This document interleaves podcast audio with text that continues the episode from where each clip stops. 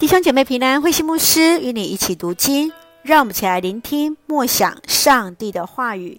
以斯帖记第七章到第八章，逆转人生。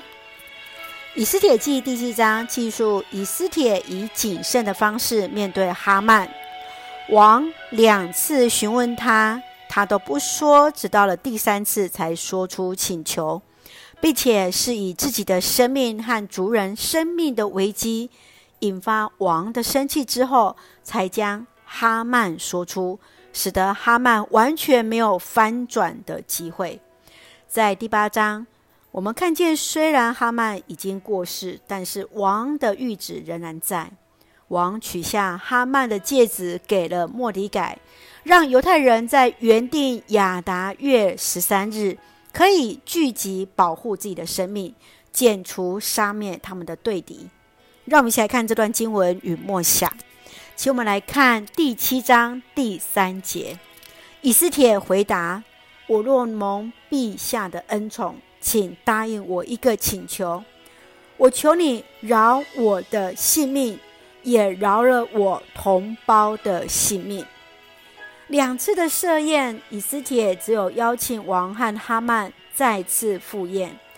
直到在第三次的宴席中，以斯帖才求王保守他与他族人的生命，并告知哈曼的计谋。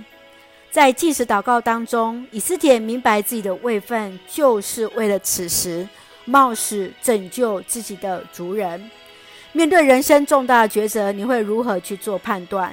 你看见自己在上帝面前的位分是什么？如何把握机会来为主发光发热呢？继续，让我们来看第八章第十六节。对犹太人来说，这真是欢喜、快乐、欣慰、光荣的事。犹太人的生命充满了戏剧的情节，在波斯上演着。在本于处在劣势的犹太人将面对被灭绝之日，上帝让王批准了以斯帖和莫里改的请求，另颁了一道犹太人可以反击的谕旨。因此，犹太人从悲伤成为欢乐。你在不可预期的困境当中如何面对挑战？在这样的挑战里，要如何以信心的眼光去面对生命的困境呢？愿主来帮助我们，深知上帝与我们同行。一起用第八章十六节做我们的金句。这对犹太人说，这真是欢喜、快乐、欣慰、光荣的事。